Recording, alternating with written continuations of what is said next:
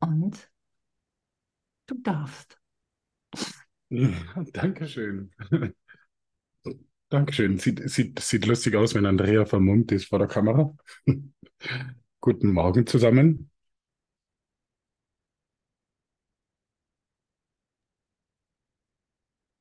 Ja, vielleicht beginnen wir einfach mit einem Gebet.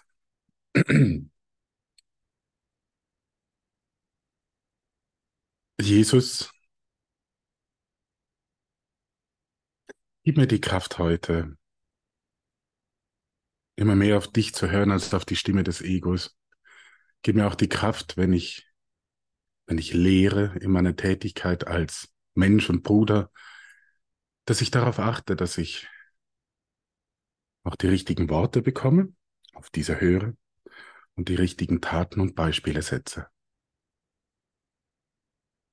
Und danke, Jesus, für dieses tolle blaue Buch, das du uns gegeben hast. Es ist wirklich faszinierend. Danke. Amen. Ja, ähm, weiß jetzt nicht Open Space, was das so, was man da so alles macht. Ähm,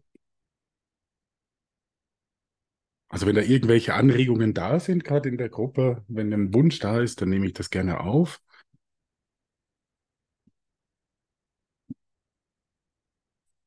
Ansonsten hätte ich nämlich gesagt, wir sind da in der Lektion 249.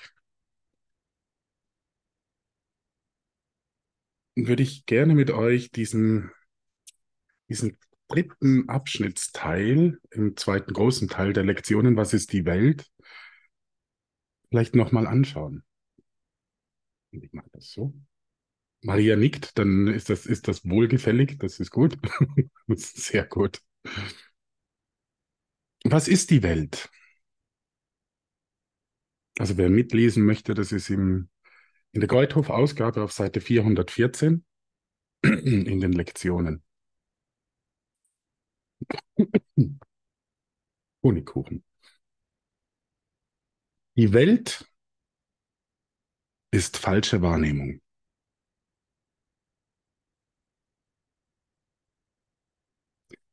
Sie ist aus dem Irrtum geboren und hat ihre Quelle nicht verlassen. Sie wird nicht länger bleiben, als der Gedanke, der sie gebar, gehegt wird. Also ich persönlich finde das immer so faszinierend, wenn wir im Kurs lesen, dann dürfen wir jedes Wort, das da drinnen steht, einfach so verstehen, wie es geschrieben ist. Weil es von Jesus diktiert wurde. Es war keine Inspiration, nach der geschrieben wurde, ein gutes Gefühl, sondern so wie wir es wissen, wie das Buch entstanden ist, hat Helen Schackman ja die Worte von Jesus wortwörtlich empfangen. Und das finde ich so das Spannende dran. Auch hier, wenn wir diese Sätze lesen, allein die ersten drei. Die Definition von Welt ist falsche Wahrnehmung. Das hätte man mal früher einer sagen sollen. falsche Wahrnehmung. Die Welt, die kann ich anfassen, die ist da. Die, die ist schön, die kann auch wehtun. Die spüre ich am Körper. Und hier steht, ist falsche Wahrnehmung.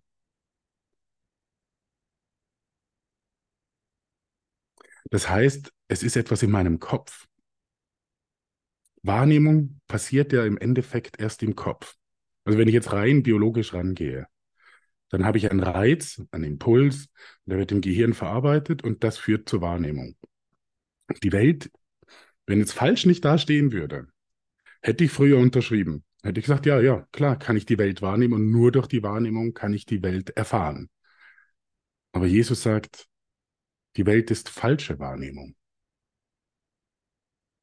Wow. Das heißt, in meinem Kopf, in meinem Gehirn ist ein Fehler drin. Und das sagt Jesus ja gerade im zweiten Satz. Sie ist aus dem Irrtum geboren. Das ist ein Error in diesem Kopfprogramm. Sie ist aus dem Irrtum geboren und hat ihre Quelle nicht verlassen. Das finde ich jetzt recht witzig. Weil dieses Attribut ja gilt ja sowieso, die Idee verlässt die Quelle nie. Das haben wir im Kurs ja schon oft gehört. Entschuldigung. Auch einen Schluck Wasser. Entschuldigung.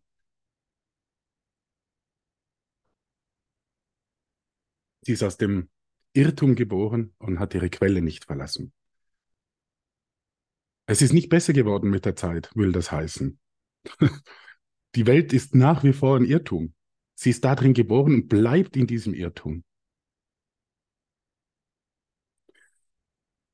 Aber sie wird nicht länger bleiben als der Gedanke, der sie gebar, gehegt wird.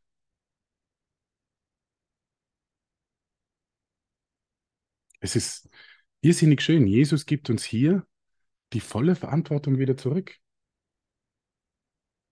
Also die Welt bleibt so lange, also dieser Fehler in unserem Hirn, ja, das ist die falsche Wahrnehmung, bleibt nicht länger,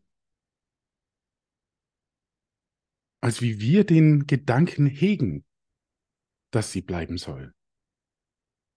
Also wir pflegen den Gedanken gehegt, gehegt finde ich ein schönes Wort. Wird gehegt und gepflegt. Ja, diese, dieser Irrtum in unserem Kopf. Das heißt, es liegt an uns. Wenn der Gedanke der Trennung in einen Gedanken der wahren Vergebung umgewandelt worden ist, wird die Welt in einem ganz anderen Licht gesehen werden.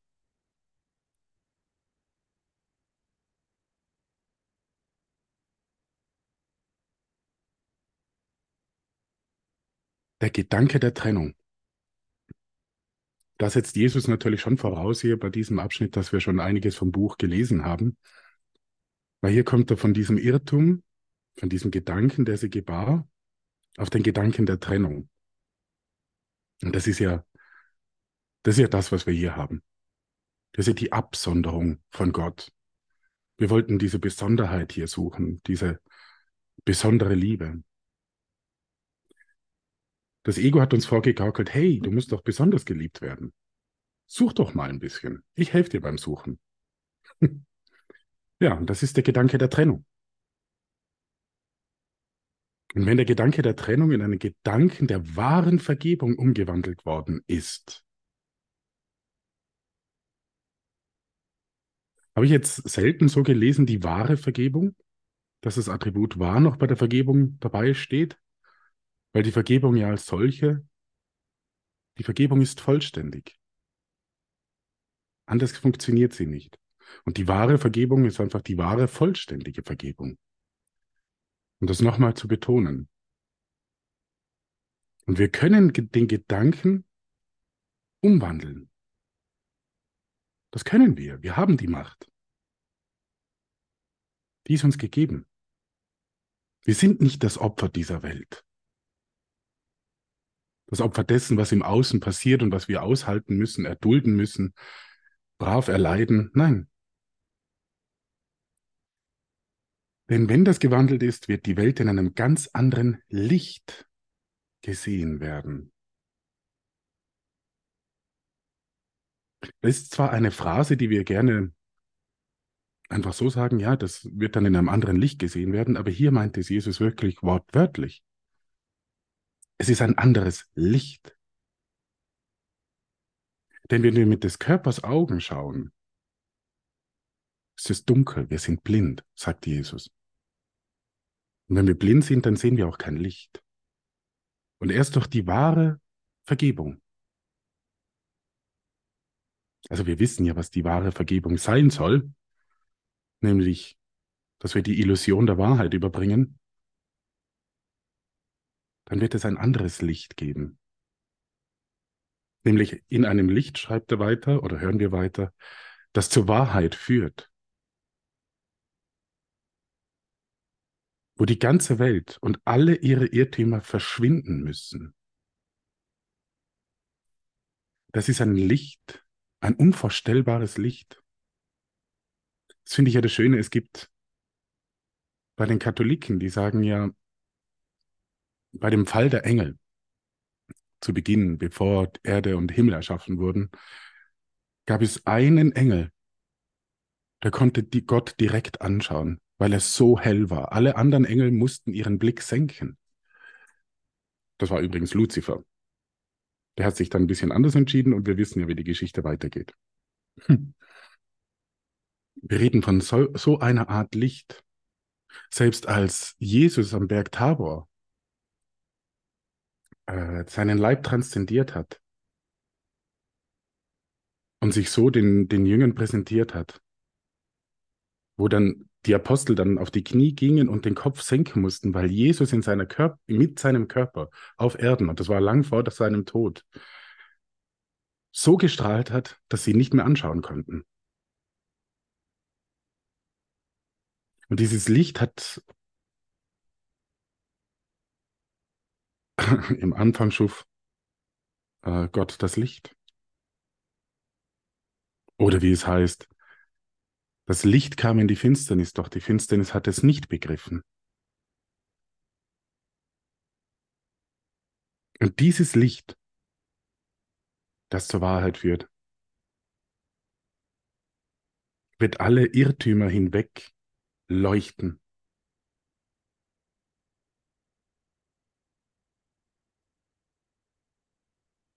Nun ist ihre Quelle vergangen und ihre Wirkungen sind ebenfalls vergangen. Erst in dem Licht der Erkenntnis, das nach der wahren Wahrnehmung folgt, erst in diesem Licht ist die Quelle, also der Irrtum der Welt vergangen. Und ihre Wirkungen sind ebenfalls vergangen. Ist auch irgendwie immer wieder bestechend im, im Kurs, wie das immer wieder kommt. Ursache, Wirkung, das bleibt. Das ist ein göttliches Prinzip, das kann man nicht auf den Kopf stellen. Und wenn die Ursache weg ist, die Quelle weg ist, wird die Wirkung ebenfalls vergangen sein.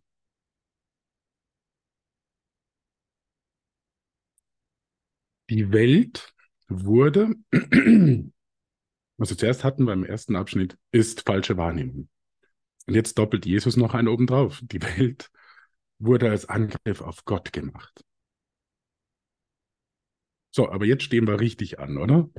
Ich meine, jetzt habe ich doch vorher gerade noch von der Schöpfungsgeschichte zitiert. Die hat doch, also ich meine, die Welt hat doch Gott gemacht.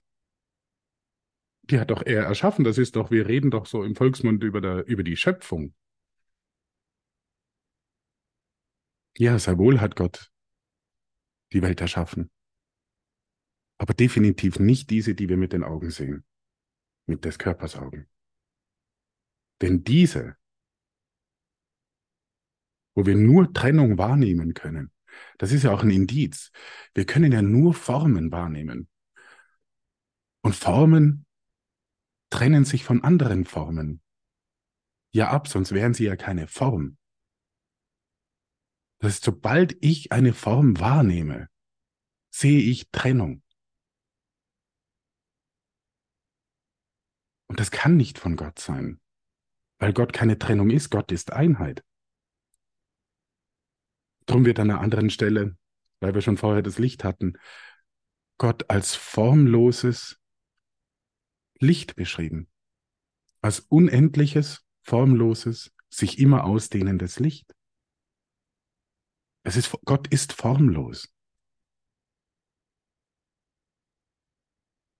Also diese Welt mit Formen, diese hier, wurde als Angriff auf Gott gemacht.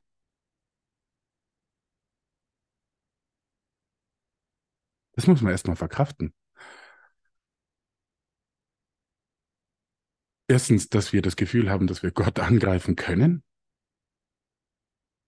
Zweitens, dass wir ein riesig komplexes Konstrukt basteln, ja, diese Welt hier. Und wir glauben immer noch, wir können damit Gott angreifen. Wie tun wir das? Indem wir glauben, sie sei wahr.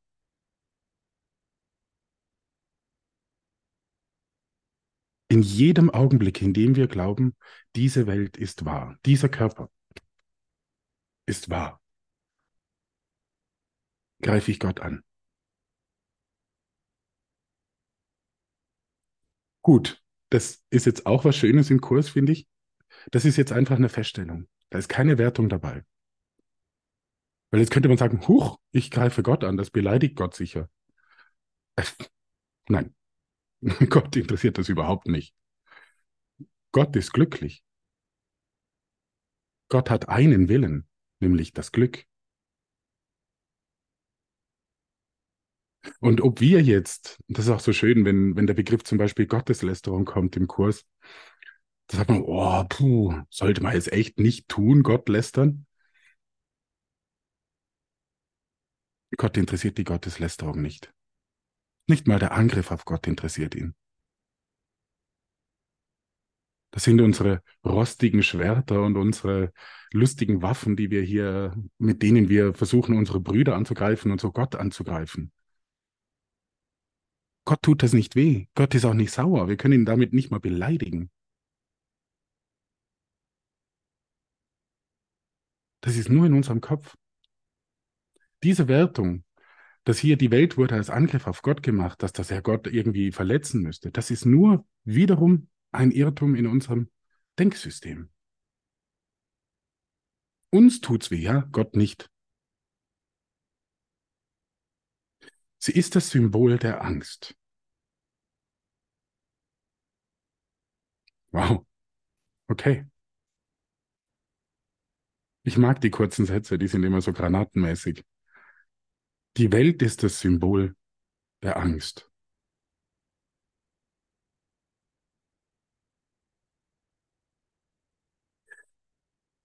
Ja. Früher habe ich immer geglaubt, so in der Schule, als ich so Literatur gelesen habe, das Gegenteil von Liebe sei Hass. Irgendwann erfahrt man dann, nein, das Gegenteil von Liebe ist nicht Hass, weil das ist ein ambivalentes Gefühl, die gehören zusammen. Dann lernt man, okay, das Gegenteil von Liebe ist Angst.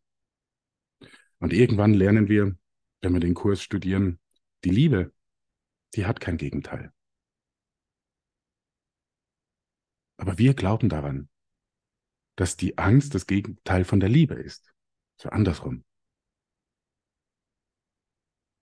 Und wir haben eine ganze Welt gebaut, um das zu bekräftigen. Und sie als Symbol dahingestellt. Das heißt, diese Welt der Trennung, die wir wahrnehmen, ist ein einziges Symbol. Und zwar das der Angst.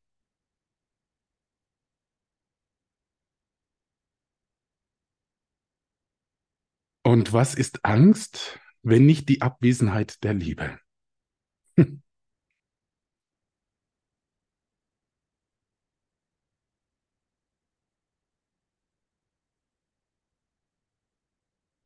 Thomas von Aquin definiert die Hölle als Abwesenheit von Gott. Der heilige Thomas von Aquin. Ich finde es noch praktisch, weil solche Definitionen funktionieren auch hier im Kurs eins zu eins. Also wir haben jetzt die Abwesenheit der Liebe. Man verzeih mir jetzt mal, ich ersetze jetzt mal die Liebe mit Gott. Was ist die Angst, wenn nicht die Abwesenheit der Liebe? Und jetzt buchstabieren wir das zurück. Die Welt ist ein Symbol der Angst. Dann ist die Welt die Abwesenheit von Gott. Und dann sind wir zurück beim Thomas von Aquin, der sagt, das ist die Hölle. Jesus sagt es immer wieder mal im Kurs, dass diese Welt die Hölle ist, weil wir hier Gott nicht wahrnehmen können mit unseren Sinnen. Er scheint abwesend zu sein. Und was ist Angst, wenn nicht die Abwesenheit der Liebe?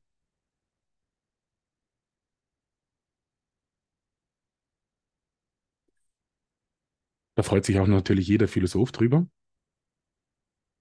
über diese schöne Formulierung des Satzes, weil die Angst so, wie man so schön sagt, nur ex negativo definiert wird und keine eigene Existenz hat.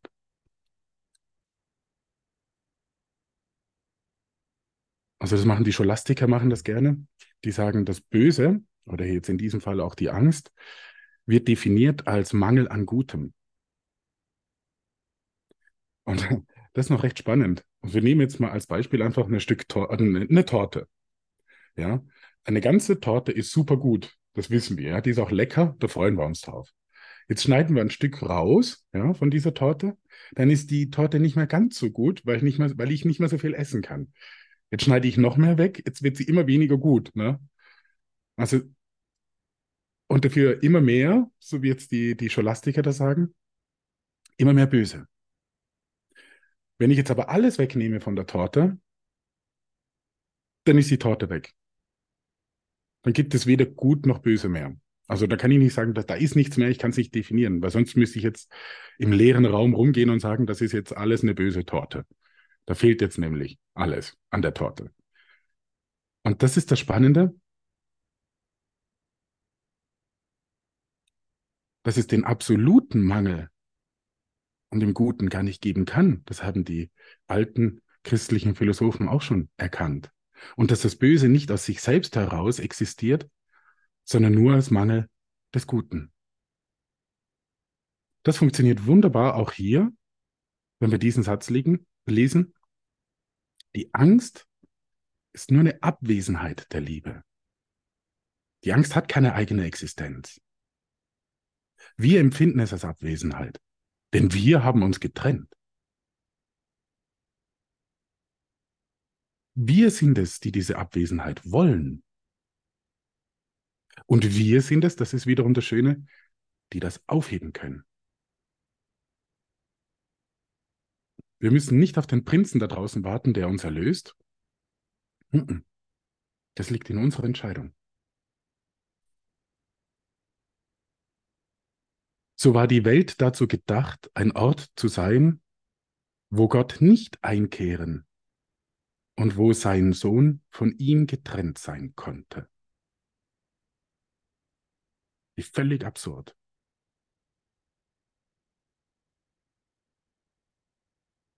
Also das, ich finde es ja immer wieder faszinierend, was für ein Ufriss, das wir da gemacht haben, um getrennt sein zu können. Das muss, man sich, das muss man sich mal so ein bisschen so vorstellen. Geistwesen.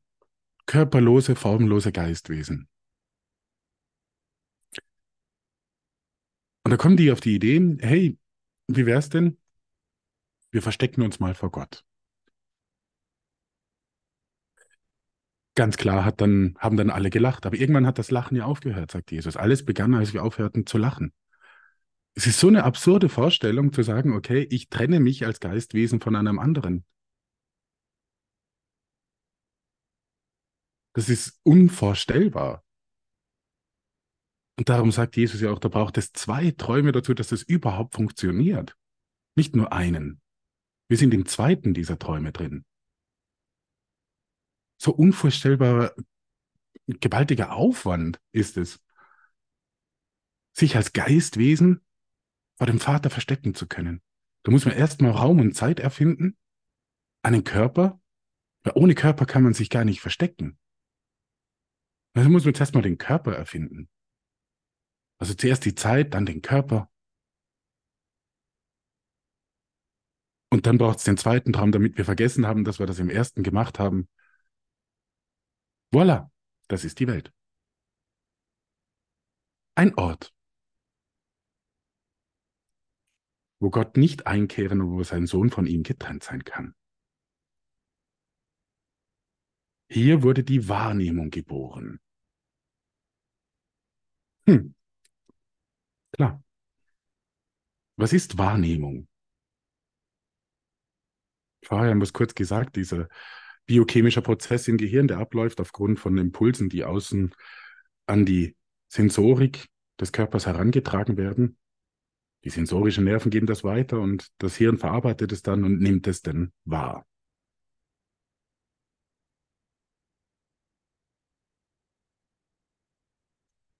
Ich nehme es für wahr. Also das, was ich von außen wahr, also spüre, mache ich zu meiner Wahrheit. Und im Kurs lernen wir, dass es andersrum ist. Wahrnehmung bedeutet eigentlich erschaffen. Es ist nicht dieses Aufnehmen, sondern dieses nach draußen werfen. Ich werfe es nach draußen und mache es dadurch wahr. Also die Wahrnehmung hier einfach in die andere Richtung. Das Wort stimmt. Hier wurde die Wahrnehmung geboren. In dieser Welt, die gibt es nur in dieser Welt, die Wahrnehmung. Im Himmel gibt es keine Wahrnehmung. Denn die Erkenntnis konnte solch wahnsinnige Gedanken nicht verursachen. Ja, wir haben es kurz an, angestreift, wie wahnsinnig es ist, sich zu trennen. Und die Erkenntnis kann das nicht. Die Erkenntnis, heißt es an einer anderen Stelle im Kurs, ist das sich erinnern an Gott. Ich dachte auch immer, die Erkenntnis sei immer etwas Neues. Ja, ich habe jetzt diese neue Erkenntnis gefunden, dass, äh, keine Ahnung, irgendwas, Ernährungswissenschaften, bla. Das sind alles so neue Erkenntnisse. Aber das ist eine Erkenntnis, die nicht auf was Neues abzielt, sondern auf etwas Altes, auf etwas Ewiges. Es ist die Erinnerung an den Vater selbst. Das ist Erkenntnis. Das ist nichts Neues. Diese Erkenntnis ist in uns drin, in unserem Wesen. Das ist das sich wieder erinnern an den Vater. Und Hand aufs Herz, die Wiedererinnerung an den Vater kann diese wahnsinnige, also wirklich dieses komplexe Gedankenfurzsystem gar nicht, nee, also das passt ja nicht zusammen. Sich an den Vater erinnern und zu sagen, oh, ich möchte mich von ihm trennen. Ich möchte mal Besonderheit erfahren. Ich möchte hier etwas finden, was ich beim Vater nicht finden kann. Was für ein absoluter Quatsch. Aber hey, wir haben uns entschieden. Wir machen jetzt diese Erfahrung.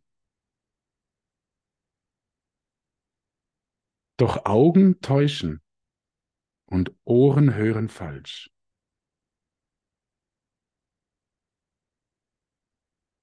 Ja, das ist die Grundvoraussetzung. Ich verarsche mich selber, steht da. Durch diesen Wunsch, diese Welt wahrzumachen, habe ich die Wahrnehmung erschaffen. Und in dieser Wahrnehmung kann ich nur mit meines Körpers Sinnen wahrnehmen. Und diese können täuschen. Das heißt, ich habe ein System erschaffen, um mich vor Gott zu verstecken, die Trennung wahrzumachen, in dem Fehler, genau, sagt Jesus im nächsten Satz, nun sind Fehler durchaus möglich geworden. Denn die Gewissheit ist dahin.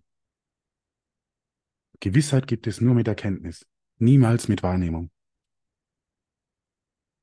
Und wer Ohren hat zu hören, der höre, sagt der heilige Paulus.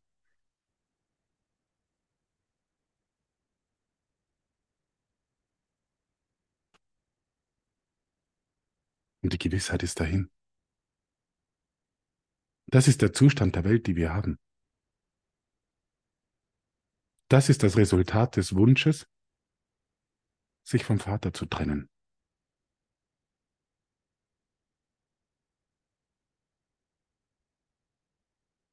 Unfassbar.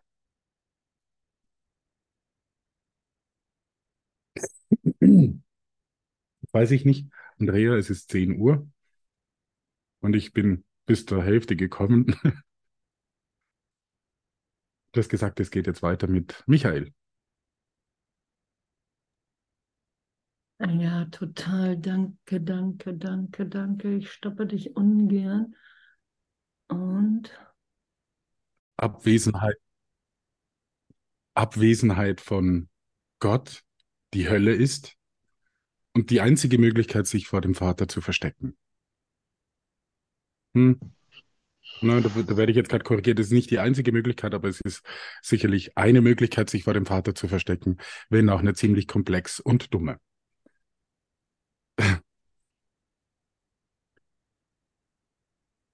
Und statt der Gewissheit, heißt es hier weiter, wurden, also stattdessen wurden die Mechanismen der Illusion geboren.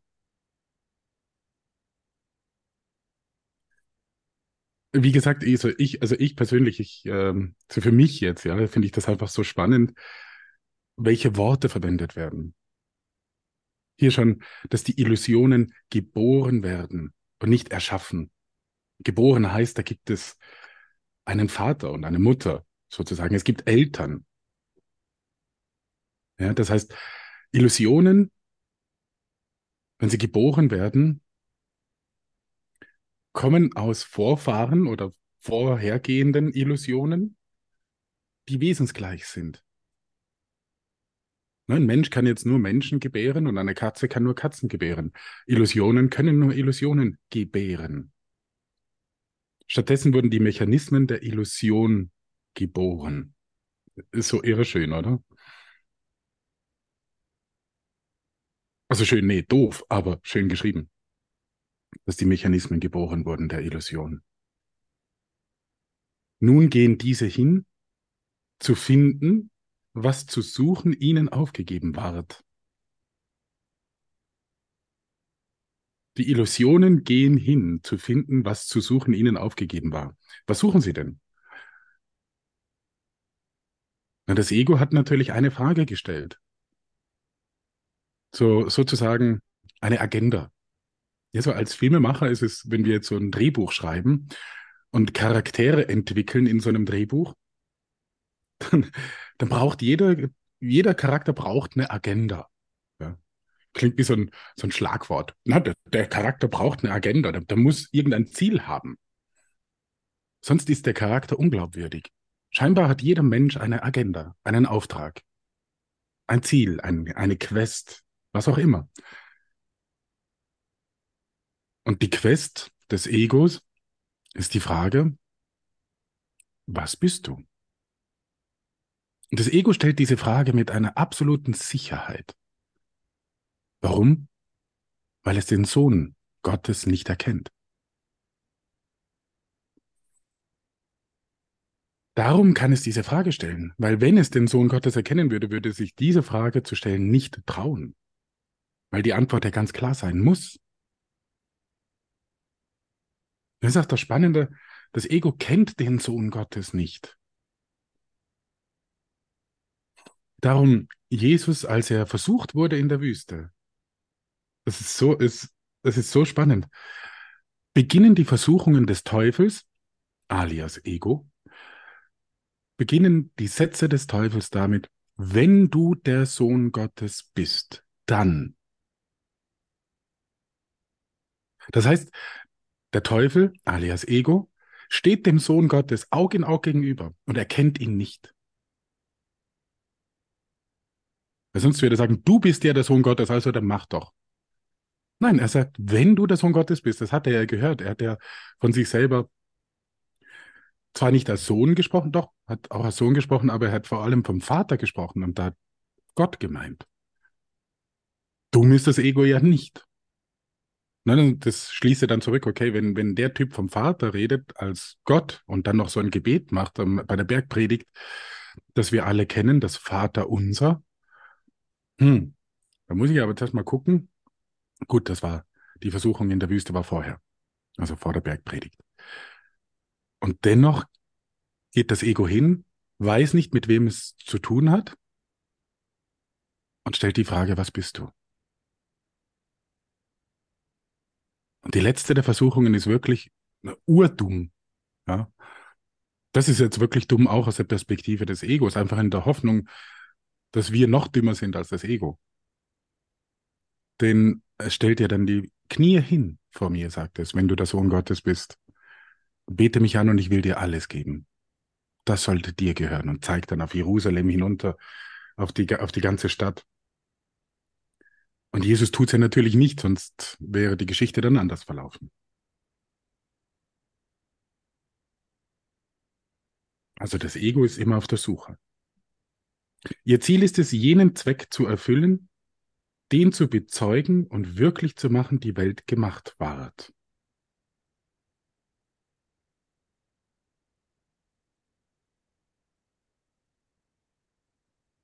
Ja, was will es denn was wollen die Illusionen oder das, die Mechanismen der Illusionen?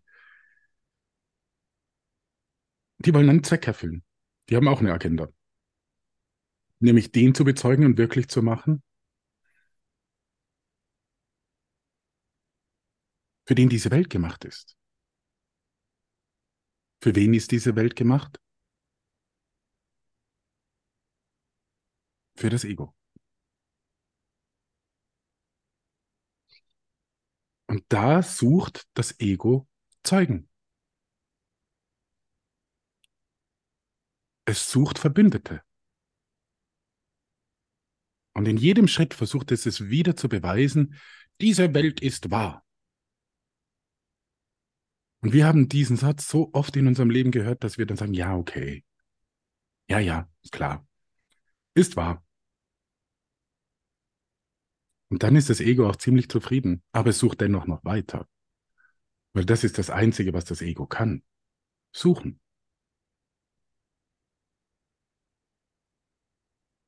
Suchen. Das kann das Ego. Finden kann das Ego nicht. Das können wir nur mit Jesus. Sie sehen in ihren Illusionen eine solide Basis, wo die Wahrheit existiert und getrennt von Lügen aufrechterhalten wird. Das ist wirklich so. Durch diese Wahrnehmung, wir haben uns so daran gewöhnt, eine Welt wahrzunehmen ohne Gott. In der Hölle zu sein. Und wir haben es geschafft, uns irgendwie diese Hölle auch noch gemütlich zu machen. Ja, so eingerichtet, okay, das ist, ähm, ja, ich habe einen Modus gefunden, wo ich glücklich sein kann. Also am Wochenende glücklich bin. Also meistens. Ja, unter der Woche bin ich ja am Arbeiten. Ach ja, nee. Aber äh, ganz sicher glücklich bin ich, wenn ich Ferien habe. Ah, okay, abgesehen davon, wenn ich da ein bisschen streiten muss mit meinem Partner. Aber ansonsten führe ich ein glücklich erfülltes Leben.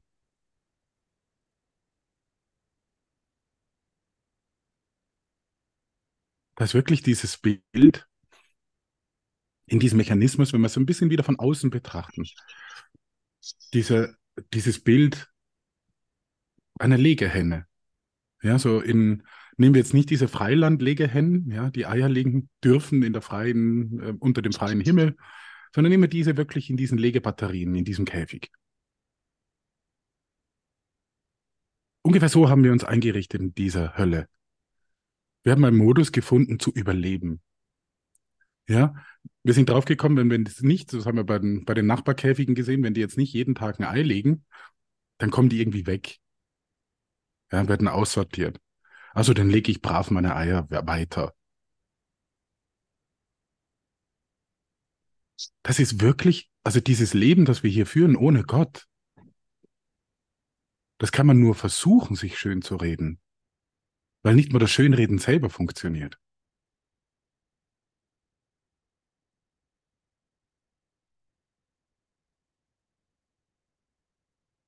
Das heißt es, wenn es heißt, die Illusionen ist eine, die Illusion sei eine solide Basis. Weil ich sehe es ja bei den anderen auch, die machen sie auch nicht anders. Die anderen Hennen in den Käfigen, die machen es genauso. Die legen auch ihre Eier und gut ist. Sie sind Teil in diesem System, dass das Geld anbetet. Also Jesus redet hier von Papierschnipseln und, und, und äh, Metallscheiben.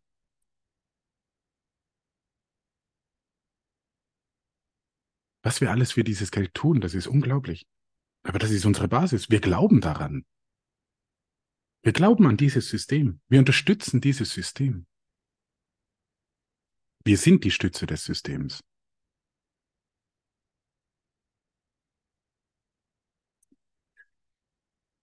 Doch alles, was sie berichten, ist nur Illusion, die von der Wahrheit getrennt gehalten wird.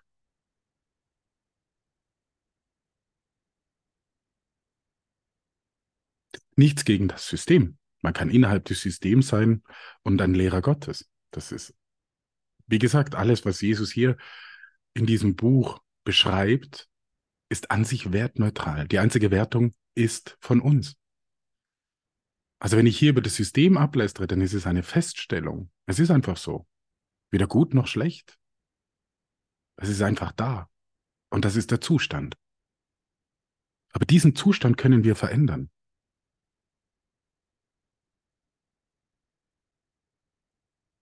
Diesen Zustand können wir so verändern, dass wir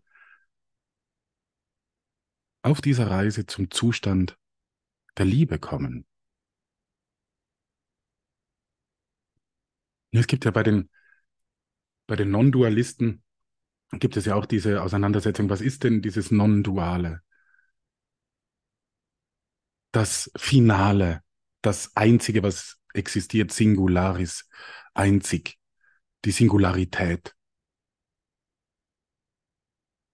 Das ist, das kann ja keine Person sein. Das kann sicher nicht so ein Gott sein mit weißem Rauschebart, der da steht und sagt, Mai, Mai, das macht man dann nimmer, gell?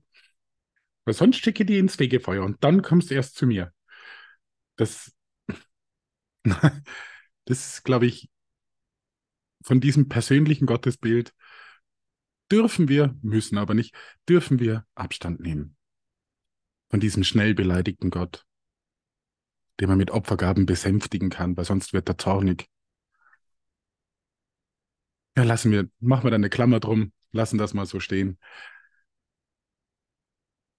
Diese Singularität, diese Liebe, auf das alles hinzustrebt, dieses Einssein, von dem Jesus spricht,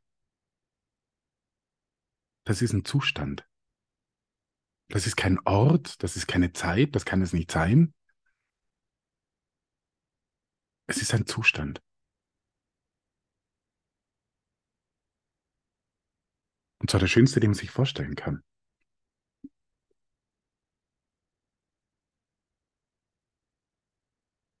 Und so wie die Sicht gemacht ward, um von der Wahrheit wegzuführen, so kann sie neu ausgerichtet werden. Boah, da kriege ich jetzt echt gerade Gänsehaut, ne? Die Sicht, also das mit den Augen schauen, ja, ist gemacht worden, um von der Wahrheit wegzuführen, weil wir mit den Augen nur Formen wahrnehmen können, weil wir mit unseren Sinnen Gott nicht wahrnehmen können, sondern nur als Beweis für die Trennung dient. An einer anderen Stelle heißt es, hey, des Körpers Augen sind nicht deine Augen. Du hast einen Körper, du bist nicht der Körper, also sind das nicht deine Augen. Hör auf, diesen Augen zu vertrauen. Ja, aber der hat doch jetzt gerade den Nachbarn geschlagen hier. Und der hat die Katze getreten. Das habe ich gesehen. Mhm. Genau. Was wir nicht alles sehen. So wie diese Sicht gemacht ward, um von der Wahrheit wegzuführen so kann sie neu ausgerichtet werden.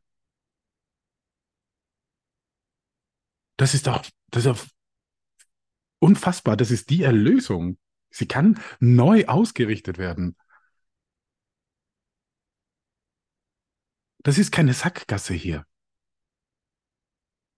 Und das ist so ein ganz kleiner und feiner Unterschied zu den Christen. Diese Hölle hier, ja, wir glauben auch an eine Hölle, wenn wir an das Gedankensystem glauben, nämlich da, wo wir jetzt gerade drin sind. Nur ist diese Hölle nicht ewig. Das kann sie nicht sein, weil Raumzeit nicht ewig ist. Es ist nur ein kleiner Pups in der Ewigkeit.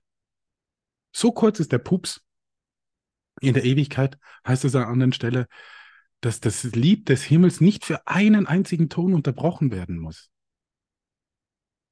das Lied des Himmels, an das wir uns zurückerinnern können. In der Stille. Also wir können echt, wir, das ist keine Sackgasse, es ist nicht ewig. Es ist nur, hey, es ist eine Erfahrung. Bedeutungslos. Gott interessiert es überhaupt nicht. Wir können ihn nicht beleidigen. Wir können keine Sünde begehen, die Gott beleidigen könnte. Ja, auf Erden glauben wir an die Sünde. Ja, da glauben wir an die Schuld. Weil jemand muss ja dafür büßen, was er vorher getan hat. Das ist das, wozu das Ego die Zeit verwendet. Sünde und Schuld.